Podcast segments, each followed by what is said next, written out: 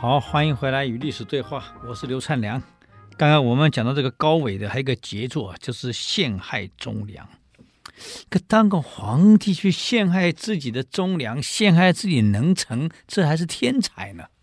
各位，你陷害人家，陷害一些奸臣，陷害一些不没用的人，可能还对。你把国家最重要的栋梁一个一个铲掉了，这国家能不出问题？其中有一个最关键的。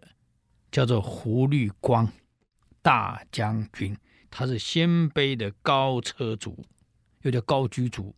这个人擅长骑射，从基层干起，武艺非凡，而且是文武兼备，不管战略战术都很厉害。他是当时三足鼎立中第一名将，排第一的哦，胡律光啊。那么一直做到国家大将军、太傅、右丞相、左丞相，他跟北周整整二十年的征战，没有打败过一次，通通打胜，所以北周一直拿他没办法。当时北周第一名将叫做韦孝宽，跟胡律光呢打了几次，没有赢过一次，苦不堪言啊！所以当时打仗者一听啊。是胡律光带的这个部队，大家都闪开，少跟他碰，就好像当时战国时代碰到白起，大家都闪，没有人敢碰碰到他，很难赢嘛，都是输嘛。嗯，那么这个胡大将军啊，屡战屡胜，这个北周拿他没办法，尤其这个韦孝宽战场上嘛打不赢你，那怎么办？从政治上来解决你。他知道北齐这个皇帝高纬为人猜忌多疑，他又知道这个胡大将军在外面领兵领太久了。你想，一个人都在外领兵，没有在朝中进出，请问朝中有没有熟悉的人？没有。朝中有没有党羽？没有。你人居然在外，朝中没有党羽。我们中国人有一句话：“朝中无人，莫做官。”真出问题，朝中没有人会为你讲话，而这个人为官又正直，从来不巴结，所以根本不可能朝中有人跟你有关系密切的人在，所以在朝廷他没有根基。这样一来，就给了韦孝宽有做反间的基础。他的派特务呢，渗透到邺城去，到北齐，到处散布谣言。说胡大将军拥兵自重，在外征战久了，声望高，打算阴谋篡位，还到邺城到处传唱一首儿歌：“百声飞上天，一百两百的百声是一公升两公升的声，飞上天去了。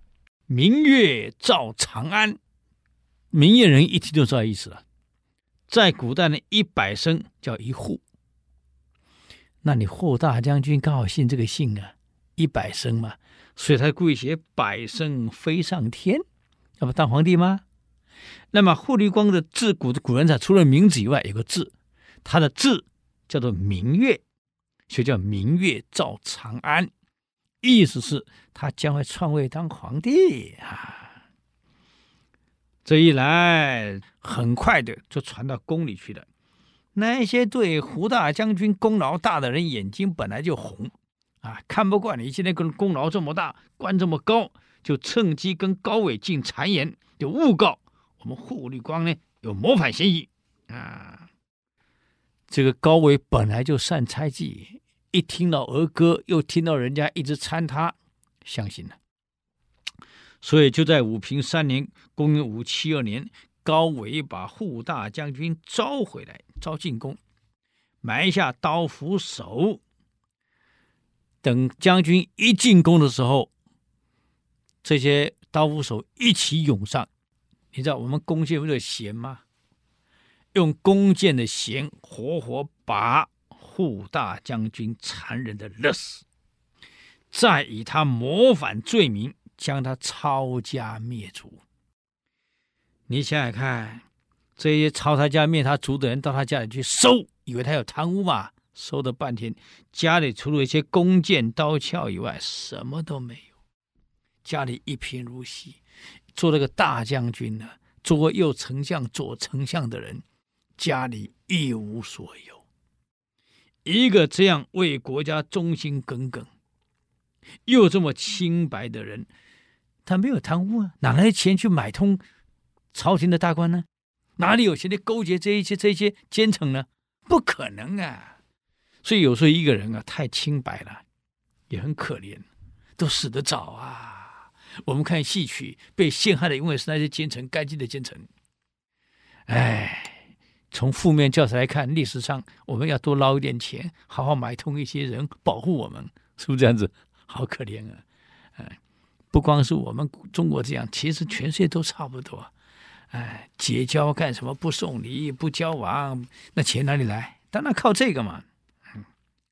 所以很可惜啊，这个护大将军一死，死讯传到北周，北周孝武帝宇文邕一听到啊，他死了，哎呀，高兴啊，礼炮二十一响，放炮，全国大赦，特赦全国。后来。宇文邕灭了北齐以后，攻进北齐的首都邺城。他站在邺城的城墙上，感慨地讲了一句话：“如果扈律光在，我哪有可能站在这里？”你看，哎，这有点像曹操当时拿下河北的时候讲的一句话呀。如果袁绍那河北义士这么多呀，袁绍要懂得用人啊。我曹操哪有今天啊？站在你的土地上啊！各位，同样的，这么伟大的一个将领，你把他给铲掉了，嗯，铲掉他还不算呢，还有一个非常重要的人，这个人也是文武全才，足智多谋，叫兰陵王高长恭。按辈分，他是高纬的堂叔啊。那么骁勇善战，也是功勋卓著啊。也引起了高纬的猜忌。高长恭为了避祸，为了自保，刻意让自己保持低调。平常呢，根本深居浅出，根本不来啊，尽量让自己跟这些离得远远的，而且从来不过问军队的事儿，也从来不过问朝中事儿。这样一位有能力而想办法自保的人，什么下场？最后被高纬毒死。